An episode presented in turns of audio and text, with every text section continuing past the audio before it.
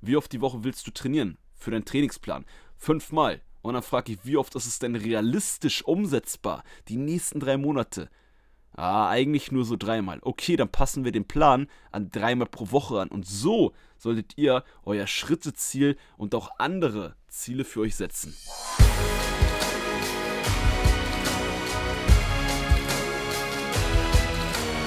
Einen wunderschönen guten Tag. Willkommen zur heutigen Podcast-Folge von Fitness and Motivation mit Alex Götz und Tobi Body Pro. Was geht? Hallo Tobi. Ich hoffe, dir geht's super. Und ich hoffe auch, jedem Einzelnen von euch, der heute eingeschaltet hat, geht's auch sehr, sehr gut. Und ihr freut euch heute über ein spannendes Thema und coolen Content, coole Ablenkung, vielleicht auch einfach nur cooles Entertainment in der heutigen Podcast-Folge. Schön, dass ihr wieder eingeschaltet habt. Auch von meiner Seite herzlich willkommen. Und damit würde ich sagen, ähm, lasst uns mal ein bisschen aus dem Sitzen rauskommen. ich meine, gut, aus bei uns wird schwer, ne? Wir sind ja hier, wir sind ja hier am Podcast aufnehmen, deswegen wir müssen sitzen bleiben. Aber alle anderen, die die Folge hier heute hören, die dürfen gerne die Folge jetzt mal nicht am Bürotisch oder in der Kaffeepause hören oder irgendwie im Bett liegend.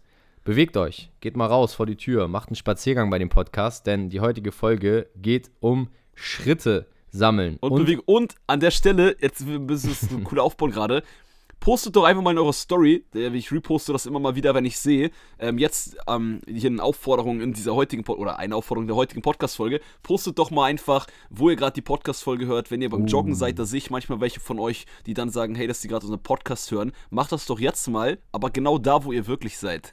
das würde mich mal interessieren. Ja, jetzt bin ich gespannt. Und das reposten wir dann einfach in der Story. Ja, safe. Also jeder, der, äh, der jetzt irgendwo unterwegs ist, einfach mal raushauen. Oder wenn du im Bett liegst, auch gerne. Und äh, den Aufruf von mir am Anfang nicht folgen willst, dass du sagst, ich bewege mich, dann kannst du ja auch einfach mal äh, hier eine Revolte starten und sagen, ey, ich bin dagegen, ich höre euren Podcast nur im Liegen und zur Regeneration. Dann wirst du aber trotzdem was lernen, denke ich heute, denn heute geht es um Faustregeln und in allererster Linie um diesen Mythos.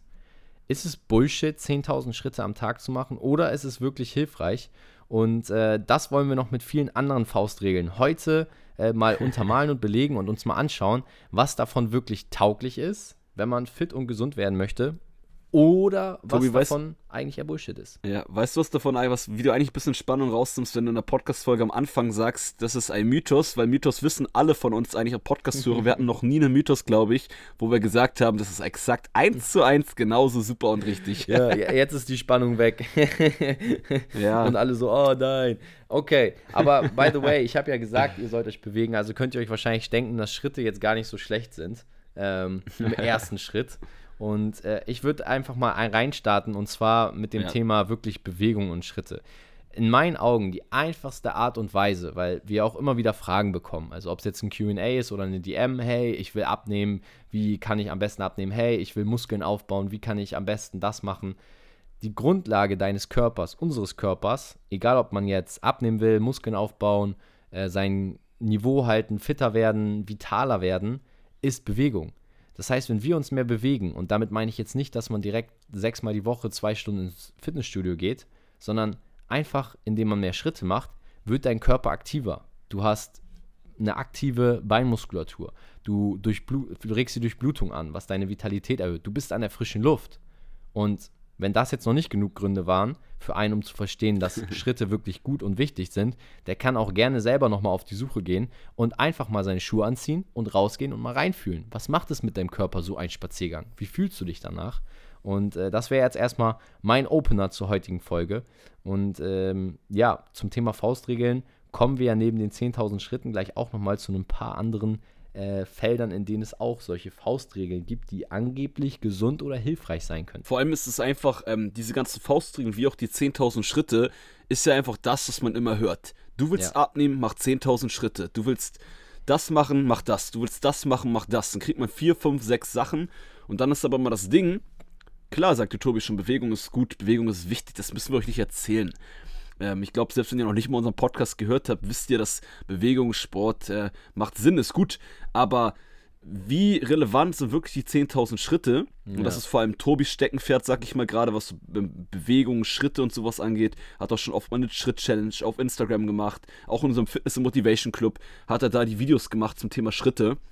Und Tobi, du kannst uns mal kurz sagen, woher kommt denn das überhaupt, dass in der Fitnessbranche, dass alle, alle eigentlich immer sagen, äh, jeder Trainer, die sagt, willst abnehmen, okay, hier, 10.000 Schritte, das mhm. und das.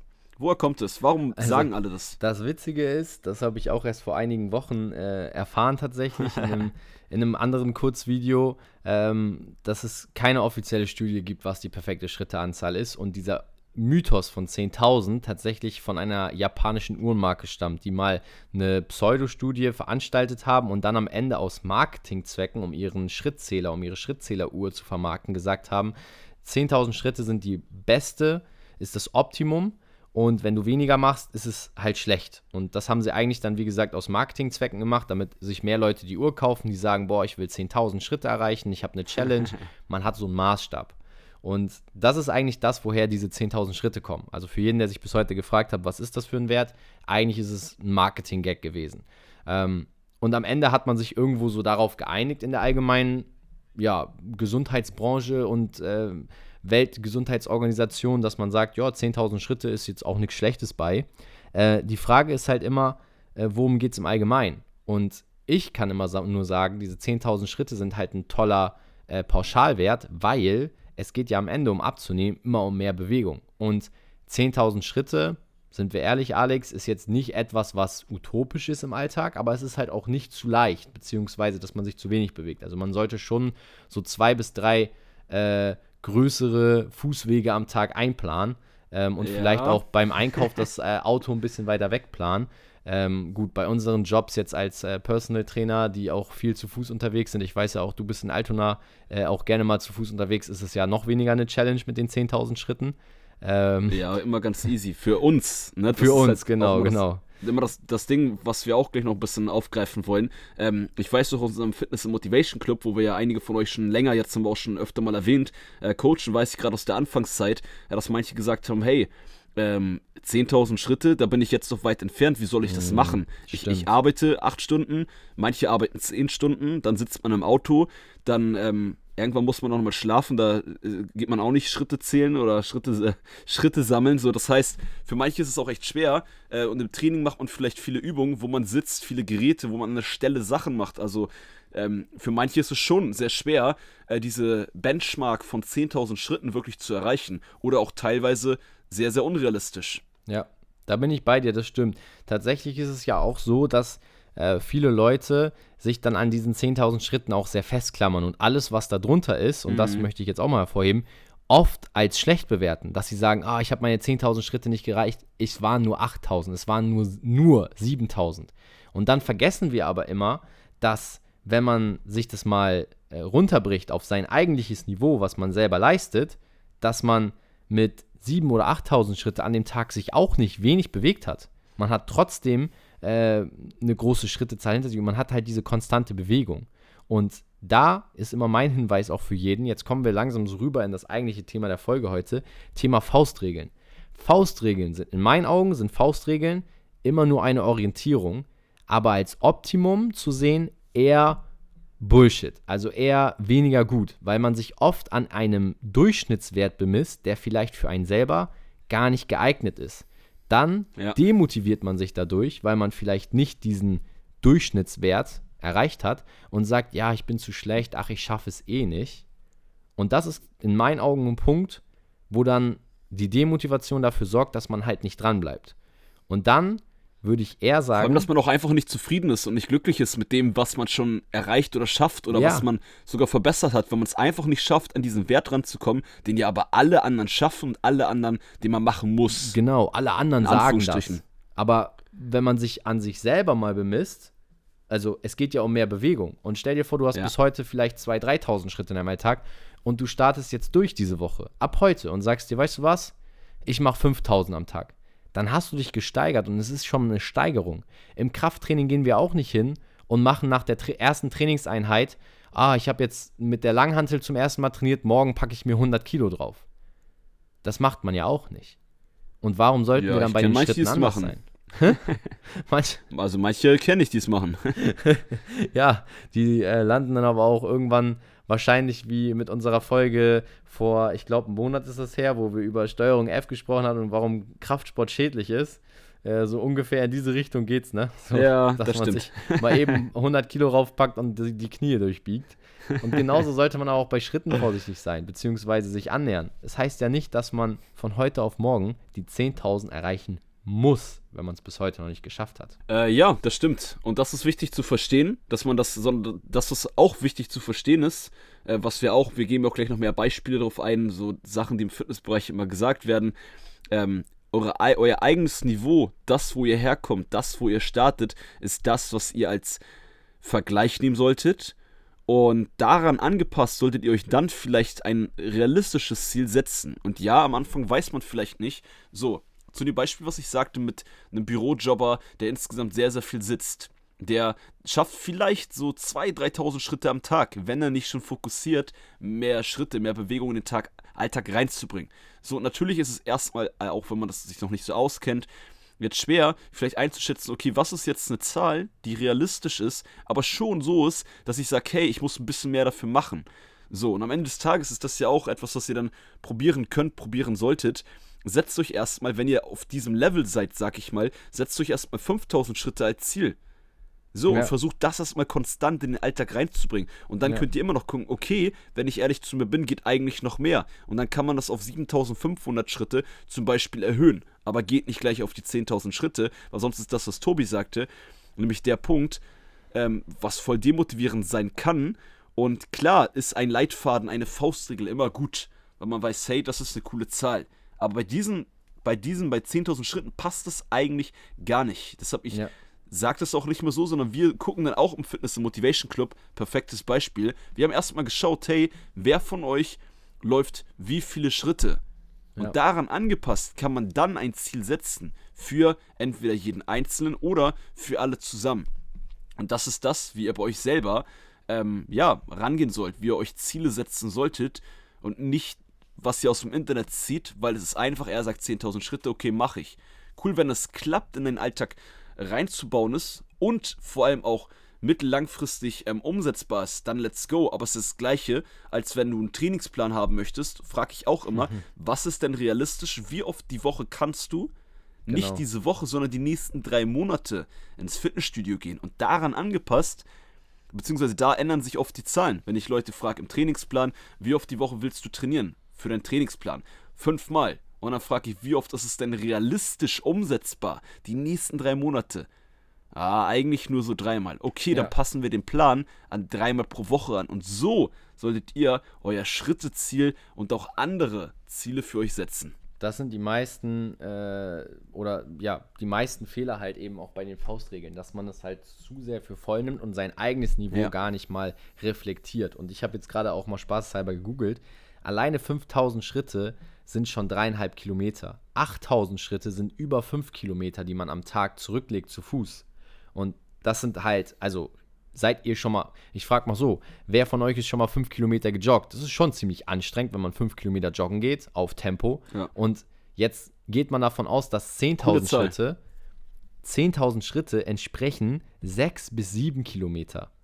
Das heißt, also überlegt man nur, wie klein dieser Unterschied ist, aber wie groß diese Zahl ist. Aber wenn man jetzt mal in Kilometern denkt, ne, dann sind das einfach gegenüber 8000 Schritten vielleicht 1000, anderthalbtausend Meter mehr. Aber in der Schrittezahl denkt man, boah, ich habe nur 5000, nur 8000 Schritte gegenüber 10.000, weil 10.000 so groß wirkt. Aber mal ein Kilometer umgerechnet, bei normal großen 1,70 bis 1,90 großen Menschen, sind es halt nur wenige Meter, die da einen Unterschied machen. Und fünf Kilometer oder sechs Kilometer, wenn ihr jetzt mal joggen geht, seid mal ehrlich, merkt ihr den Unterschied zwischen dem fünften und dem sechsten Kilometer? Wahrscheinlich eher nicht. Aber von null bis fünf Kilometer, den Unterschied merkt man. Und das meine ich Tobi, mit das ist in Ordnung, wenn man in kleinen Schritten anfängt. Ich muss gerade ein bisschen lachen. Du sagst bei normal großen Menschen von 1,70 bis 1,90. ja, Weil, also, also, Der, der, Durchschnitts, der Durchschnittsmensch, also wenn ich jetzt jemanden habe, der 1,60 hier im Podcast ist oder 1,50, dann gelten natürlich andere pa Parameter aufgrund der Schrittlänge. Ja, äh, das wurde mir bloß gerade bei Google angezeigt. Ja, ich wollte jetzt auch nicht Tobi auslachen hier im Podcast. Einfach nur. das äh, machen das wahrscheinlich schon die Leute, die kleiner als 1,70 sind und sagen so: Ja, du Spinner, du, nur weil ja, du hier deine 1,81 Grad so eine stattliche männliche Größe erreicht hast. By the way, das ist immer so ein Punkt, ne? jetzt mal kurz eben äh, Side Talk hier im Podcast. Ich habe immer so das Gefühl, für einen Mann, diese 1,8, also meine Freundin ist tatsächlich 1,79 und ich bin 1,81, aber wenn sie Schuhe an hat und ich nicht, oder ich habe flache Schuhe an, dann bin ich kleiner als sie. Schon immer so ein kritischer Punkt für mich, muss ich sagen, ne? also du gehörst nicht zu den normalen 1,90 großen Menschen halt. Nee, ne? ich gehöre nicht zu den normalen 1,90 großen Menschen. Ich bin 1,81. Ich bin gerade so in die 1,80er-Riege gerutscht. Du bist 1,81? Mhm. Musst Wieso du Perso noch, musst du noch mal neu messen lassen, mein Freund. Ich bin ja schon geschrumpft. Durchs ganze Sitzen beim Podcast aufnehmen. Wir müssen wirklich mal Weil irgendwann auf die Streckbank beim Podcast ja, aufnehmen. Was Weil ich bin denn? eigentlich laut Perso 1,81. Ja, laut bin, Perso. Ich, Laut Perso. Ja, ich, ich, ich bin, glaube ich, einen Ticken größer als du. Und eigentlich bin ich, glaube ich, sogar echt kleiner als 1,81. Das heißt, du bist vielleicht nur 1,78, wenn ich eigentlich 1,79 bin. Oh nein, Digga. Oh nein. Ich bin unter 1,80. Das wäre das wär hart. Das wäre hart. Naja, aber kommen wir zurück er, erzähl ich deiner Freundin auch nicht. nein, wir, wir verheimlichen das. ähm, kommen wir zurück zum eigentlichen Thema. 10.000, dieses Optimum, was ich damit eigentlich sagen wollte der Unterschied zwischen 0 und 5 Kilometer nochmal beim Joggen, der ist riesig, oder nicht? Wenn ihr bei 0 anfangt, bei 5 ankommt, danach denkt ihr, wow. Und der Unterschied zwischen dem 5. und dem 6. Kilometer, wenn ihr eh schon am Joggen seid, dieser Unterschied, da, ihr denkt ja gar nicht mehr an diesen letzten Kilometer. Aber wenn man abends auf seinen Schrittezähler guckt und denkt, 8000 Schritte, keine 10, dann denkt ihr, boah, wie schlecht. Aber ja. ihr nehmt diesen Unterschied nicht wahr, dass der nur ganz, ganz klein ist und dass ihr aber bis 8000 eigentlich schon mega viel geleistet habt. Das ist gut. Auch 5000, wenn ihr davor, wie gesagt, einfach nur null hattet. Ja, wenn ihr ja, bei ja. ganz wenig angefangen seid. Tobi, ich hatte den Gedanken selber letztens. Ich habe selber letztens auch mal meine Schritte wieder phasenweise ein bisschen gezählt. Und mhm. tatsächlich genau den Moment, den du gerade hattest, ich hatte irgendwie so sieben, oh, 7800, 8200 Schritte. Und ich dachte so, oh, war ganz schön wenig heute. ja, ja. ja, man denkt das. Und dann weiß man aber gar nicht, was, was das eigentlich schon an Kilometern sind, nämlich über fünf Kilometer, die man dann schon zurückgelegt hat. Und dieser sechste ja. Kilometer, bin ich ehrlich zu euch, wenn ihr euch konstant jeden Tag gut bewegt, dann ist dieser sechste Kilometer vielleicht das i-Tüpfelchen. Aber es ist nicht das, woran man sich runterziehen sollte. Und deswegen, ich empfehle euch, orientiert euch an euch selbst und dann könnt ihr eine Schrittezahl festlegen, die realistisch ist zu erreichen. Und wenn ihr bis jetzt nur 6000 Schritte gemacht habt, dann nehmt euch doch einfach vor, nächste Woche 7000 Schritte pro Tag zu machen. Dann habt ihr ja. euch gesteigert und ihr seid besser geworden, ihr bewegt euch mehr und nach und nach erreicht ihr dann auch die 10.000. Yes, und genau das gleiche auch zum Beispiel bei Proteinen. Bei, ich werfe jetzt mal ein paar Sachen mehr mit rein, äh, bei einem Kaloriendefizit, bei einem Idealgewicht, beim BMI, bei trainiere jeden Muskel zweimal die Woche, bei Low Carb beste Diät, aber vielleicht nicht für dich. Bei all diesen Sachen, die man so immer hört, und wir gehen gleich noch auf ein, zwei Sachen noch ein bisschen genauer drauf ein, ähm, das passt nicht unbedingt immer zu dir. Das ist nicht immer das, was du brauchst. Nimm mal das Beispiel mit den 2 Gramm Protein pro Kilogramm Körpergewicht. Mhm. So, manche sagen 2 bis 2,5, das ist auch meistens das, was ich sage. So, ist man jetzt aber, ähm, ich nehme jetzt wieder Extrembeispiele, weil ein Extrembeispiel kann man es am besten verstehen. Ähm, ist man äh, fast magersüchtig, wiegt vielleicht 55 Kilo oder ist man sehr übergewichtig und wiegt 160 Kilo. Je nach Größe ist das dann mehr übergewichtig oder weniger. Es geht mir nur um ein paar Zahlen, ums Verständnis ähm, sind diese 2 Gramm Protein pro Kilogramm Körpergewicht oder 2,5, wenn man das in Kalorien rechnet, gar nicht unbedingt so notwendig. Entweder vielleicht schon viel zu viele Kalorien. Das heißt, wenn du, wenn man ähm, ein gewisses Gewicht zu viel hat, dann sollte man vielleicht gar nicht sich ganz daran halten, sondern dann reicht es vielleicht, wenn man auf 1,5 geht. Äh, Gramm ja. Proteine pro Kilogramm Körpergewicht. Ähm, oder wenn man vielleicht sehr, sehr schmal ist, sollte man vielleicht noch ein bisschen höher gehen. Und auch das ist halt wichtig zu verstehen, weil man hört immer, okay, das und das soll ich, daran soll ich mich jetzt halten. Aber da muss man mal gucken, macht das auch bei dir Sinn? Und ja, das ist jetzt nicht die, die Lösung für jeden von euch einzeln individuell. Aber uns geht es wieder um die Denke, dass ihr selber mal gewisse Zahlen als Faustregel nimmt, aber die nicht unbedingt eins zu eins umsetzen müsst. Eine Faustregel heißt nicht ohne Grund, wie die Faust, die aufs Auge passt, weil die passt halt nicht bei jedem aufs Auge. Genau, also meine die, die Faust, Faust, passt, passt halt nicht bei jedem. Meine Faust passt halt bei einem 1,90 großen Menschen nicht aufs Auge, weil ich auch nicht rankomme, weil ich ja nur unter 1,70 bin.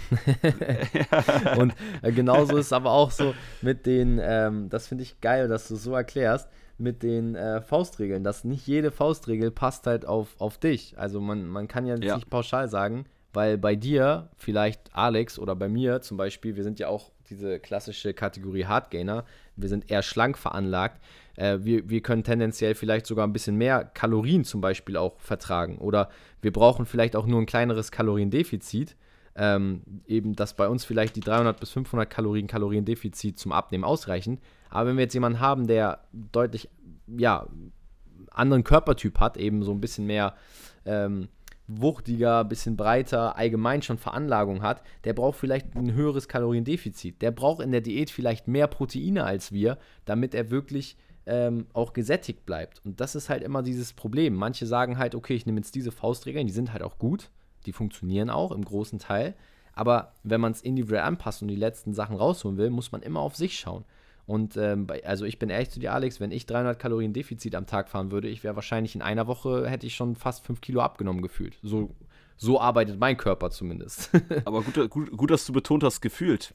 Ne? Also so vom, vom Ding her, wenn ich im Defizit, sobald ich ins Kaloriendefizit nehme, nehme ich direkt ab. Und jetzt werden viele sagen, boah, du bist gesegnet und ja, und das, aber darum geht es mir gar nicht. Es geht mir darum, dass äh, man das einfach mal bildlich vor Augen hat. Jeder Körper ist anders. Und wenn du jetzt jemand bist, der vielleicht dann 700 Kalorien Defizit braucht, damit er überhaupt langsamer vorankommt, um abzunehmen, dann ist das so. Aber das muss man auch austesten. Und man muss auch immer wieder mal Parameter äh, gegenchecken, weil ja, viele machen das nicht. Geht ja schon um, alleine um das Gewicht auf der Waage. Äh, viele trauen sich morgens nicht auf die Waage, weil sie denken, mh, hm, und deswegen sagen wir ja auch, hey, die Waage an sich ist Bullshit, weil nur auf die Waage gehen und ich habe ein Gewicht und das ist schlecht und ich bin viel zu dick, bringt dir auch nichts. Aber um langfristig mehrere Parameter zu kombinieren, wie Kalorien, Proteine, Körpergewicht, dann Umfänge messen, Vorher-Nachher-Bilder, wenn du das alles kombinierst, in der Kombination macht die Waage dann Sinn. Und dann kannst du auch herausfinden, was ist dein Idealgewicht, wo fühlst du dich wohl, wo fühlst du dich leistungsfähig, welche Umfänge hast du da. Ja, das ist erstmal so der Part zu diesen ersten drei Sachen. Ich wollte jetzt eigentlich auf den BMI eingehen, außer du hast noch was zu diesen Punkten. Ansonsten wäre ich jetzt direkt beim BMI reingegangen. Ja, ich würde noch so ein, zwei Sätze nur noch zu, den Kalorien, zu einem Kaloriendefizit allgemein sagen. Ähm, zum einen könnte man natürlich auch sagen, das passt jetzt nicht ganz dazu, aber vielleicht ist man gar nicht in einem Kaloriendefizit, wenn man denkt, man hat ein Kaloriendefizit von 300 Kalorien und deswegen nimmt man gar nicht oder viel zu gut ab, weil man ein, eigentlich ein viel zu hohes Kaloriendefizit hat aber dass man trotzdem auch da, ich werde trotzdem weiterhin empfehlen, ein Kaloriendefizit sollten die meisten von 300 bis 500 Kalorien ähm, haben. Aber was Tobi halt sagte und was wir jetzt schon mehr als deutlich gemacht haben, äh, probiert da mal ein bisschen höher, ein bisschen niedriger aus und guckt, wie sind die Fortschritte da, wie sind, ja. ne, was aber, bitte, bitte, aber im Kaloriendefizit wird auch falsch verstanden. Okay, ich will schnell abnehmen, also mache ich es einfach niedriger. Alex und Tobi haben gesagt, ja, passt doch einfach ein bisschen an. Und plötzlich hast du ein Kaloriendefizit von 2000 Kalorien. Und das bitte nicht. Ich glaube, ihr wisst, wie ich das meine. Aber das, ja. Das wird dann auch schwierig, äh, definitiv. Dann sind wir irgendwo so in, in einem Fastenbereich, wo es dann auch irgendwo äh, sehr gesundheitsschädlich wird. Äh, ja, deswegen, manche machen das ja, die essen fast gar nichts. Nur ein Frühstück, nur eine Mahlzeit am Tag und nehmen auch crazy, trotzdem ne? ab. Aber würden vielleicht besser abnehmen, wenn sie nicht so ein hohes Kaloriendefizit haben und würden auch keine Muskulatur verlieren, wenn sie nicht so ein hohes ähm, Defizit hätten, ne? Ja, ja, oh ja, und es geht ja auch immer ums Körpergefühl und äh, da wollte ich jetzt auch nochmal beim ja. BMI reingehen, denn diese Faustregeln, zum Beispiel auch der BMI, ist ja ein sehr ja, simpel berechneter Wert. Also wenn ich mich richtig erinnere, ist der BMI ja so eine Gegenüberstellung aus Körpergröße und Körpergewicht. Mehr ist es ja nicht. Liege ich da richtig? Ich glaube ja. Ich habe schon ähm, lange ich, nicht mehr damit ich gearbeitet. Ich bin ehrlich, ja, ich wollte gerade sagen, der BMI ist also bei mir auch schon als Trainer zumindest, ähm, auch da wäre ich mal gespannt, wie das bei euch so ist, ähm, ist ein Ding, der BMI ist einfach scheiße. Der ist einfach Nonsens. Der ist einfach, der ist einfach nicht relevant mehr, so wie der aufgebaut ja. ist. Und trotzdem gibt es aber auch noch einige, für die, die, für die dieser BMI relevant ist ich wollte jetzt dich gar nicht komplett unterbrechen, aber ich kann mich, das werde ich nicht vergessen, in meiner Top-Trainingszeit, äh, wo ich ähm, ja für meine Verhältnisse die meiste Muskelmasse hatte, die ich jemals hatte zu einem beliebigen Zeitpunkt. Ähm, oh, das ist schon so hört, so, hört sich so an, damals, als ich jung war, da war ich richtig krass, ne? Aber nur als Beispiel fürs, für den BMI, äh, da hatte ich richtig wenig Körperfett, richtig viel Muskulatur und da ich aber in Relation für laut dem BMI was du sagst, die, diese Relation von Körpergröße zu Körpergewicht zu schwer war, hat mir der BMI angezeigt, dass ich übergewichtig bin. Ja. Und ja, ich hatte zu dem Zeitpunkt vielleicht 8% Körperfett. Und der BMI, laut BMI, bin ich übergewichtig. Und pass auf, jetzt sorry, eine Story, das werde ich auch nicht vergessen. Ich weiß leider nicht, wo das auf der Welt war, bin ich ehrlich, aber ich habe das zu 100% gelesen. Ich glaube, in den USA war das, dass ein fitter, ähm, ein, ein fitter Lehrer aufgrund eines zu hohen BMIs an der Schule nicht eingestellt wurde, weil sie da noch damals, zu dem Zeitpunkt, wo ich das gelesen hatte, ey, das müsst ihr euch mal vorstellen, er nicht eingestellt wurde, weil sie nach dem BMI geguckt haben. Dieser Lehrer hat aber einfach sehr viel Muskulatur und war so fit, dass sie gesagt haben, okay, hey, das ist deine, ähm, deine Bewerbung und die Unterlagen. Du hast einen zu hohen BMW, du bist übergewichtig, wir wollen dich hier nicht haben, weil du dann ein schlechtes Vorbild bist. Aber eigentlich ist das der fitteste Lehrer oder wäre der fitteste Lehrer gewesen auf der gesamten Schule. Und das, das ist keine Story, die ich jetzt ähm, erfinde. Die habe ich echt irgendwo gelesen. Es ist leider schon zu lange her, dass ich nicht mehr genau weiß, wo das war. Kann man ja, bestimmt googeln. Lehrer wegen zu hohem BMI ähm, nicht ähm, eingestellt. Ich wette, man findet da noch was zu. Ich das, das muss man sich mal vorstellen, Tobi. Thema BMI-Formel. Also BMI, wenn jetzt jemand wirklich Bock hat, sich den mal zu berechnen, was wirklich völliger Schwachsinn ist, wenn man das tun würde, um herauszufinden, wie übergewichtig man ist, ist es vielleicht noch sinnvoll, wenn man sagt, hey, ich bin eh zu schwer, ich möchte einfach mal was wissen, äh, dann rechnest ja. du dein Körpergewicht durch deine Körpergröße mal deine Körpergröße. Also wenn du jetzt 80 Kilo wiegst, rechnest du das durch 1,80 mal 1,80, wenn du 1,80 groß bist und das ist dann der BMI. Und ich habe jetzt spaßeshalber bei Google eingegeben und ich finde direkt oben, sorry, aber es ist wirklich, wirklich klischeehaft. Da steht direkt BMI-Rechner, berechnen Sie Ihren Body Mass Index. Berechnen Sie. Da, hier, äh, was steht hier noch? Äh, Rechner für, für Sie. Und also da sieht man schon direkt, welche Zielgruppe das ist. Das ist äh, und auch so eine Reporterin hier von den Stuttgarter Nachrichten, die das dann irgendwie da promotet, die auch ja sehr nach, äh, ich will es jetzt nicht sagen, äh, aussieht, aber es ist trotzdem so ein Ding, wo ich mir denke, es ist halt einfach ein veraltetes äh, Schema, um herauszufinden, wo sein körperlicher Standard ist. Da gibt es heutzutage so viel bessere Parameter und klar, wenn man jetzt irgendwie damit aufgewachsen ist, 50 Jahre plus ist vielleicht und sagt, ja, BMI habe ich mich bis heute drauf verlassen, der sagt mir schon, wenn ich äh, zu schwer bin und ich gehe nur auf mein Körpergewicht äh, und nehme nur den Parameter, dann ist es fein.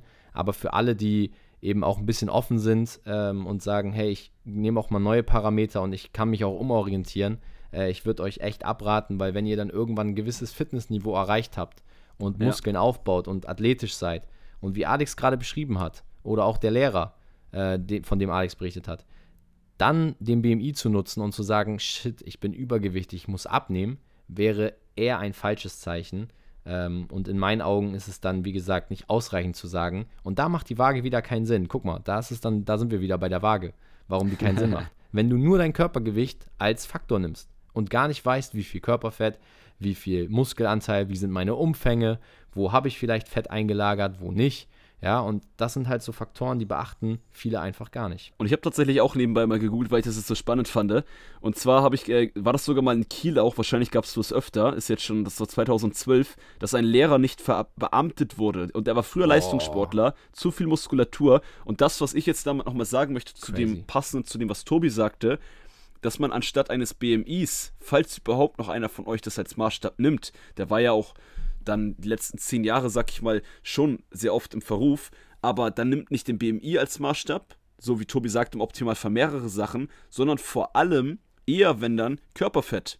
Guckt, mhm. wie viel. Prozent Körperfett habt ihr. Das ist ein Wert, der euch viel mehr aussagt, bis zu einem gewissen Grad. Wie fit seid ihr? Ähm, wie gesundheitsschädlich, gesundheitsorientiert seid ihr unterwegs etc. Also ja. dann guckt lieber darauf, als halt auf die reine Zahl auf der Waage. Und ja, mit der kann man sehr gut arbeiten. Mit Kunden von mir arbeite ich auch ähm, sehr viel mit der Waage. Aber wie Tobi sagte, das ist nicht der einzige Maßstab und das machen wir ergänzend, kombiniert mit einem, and mit einem anderen Herangehensweise, als die meisten mit der Waage arbeiten.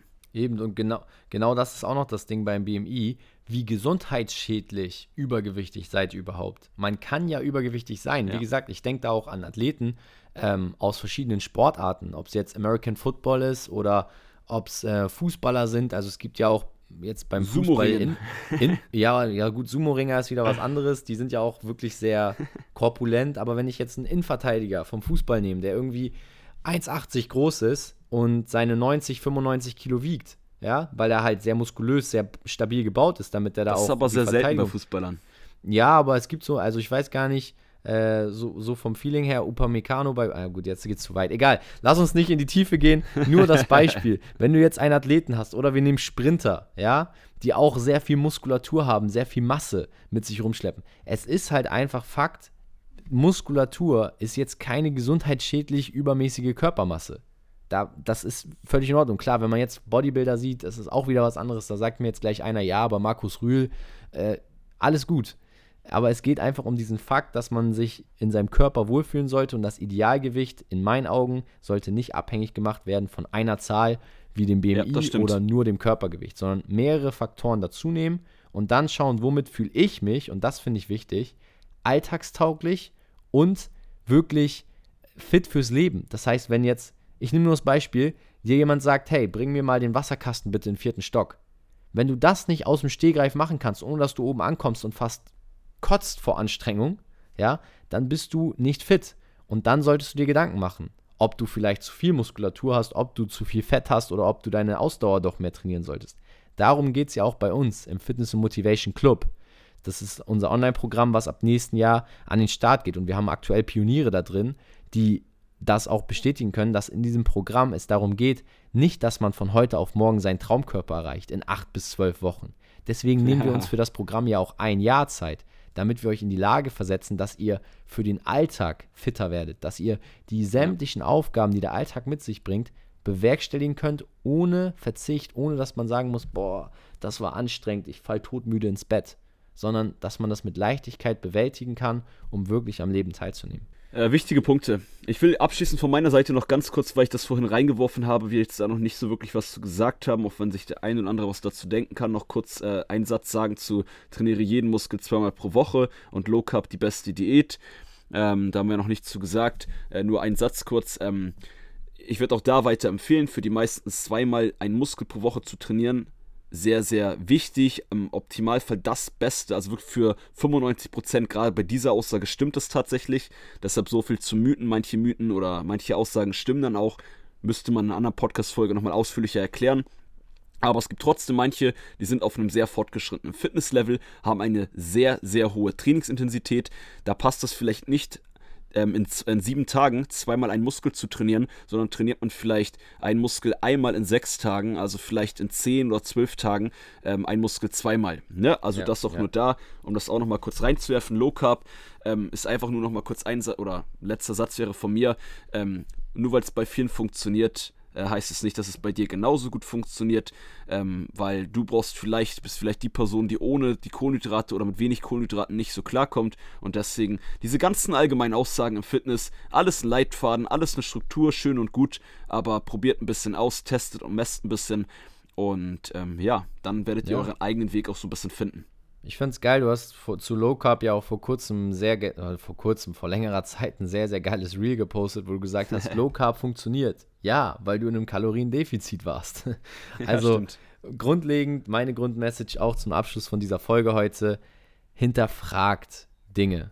Schaut sie euch mal an, warum hat es bei der Funktion Person funktioniert, wer ist diese ja. Person und bin ich so ähnlich oder bin ich vielleicht komplett anders? Und es gibt da draußen Leute, die machen sogar 30.000 Schritte am Tag. Aber die Frage ist, ist das mit deinem Alltag, ist das für dich sinnvoll?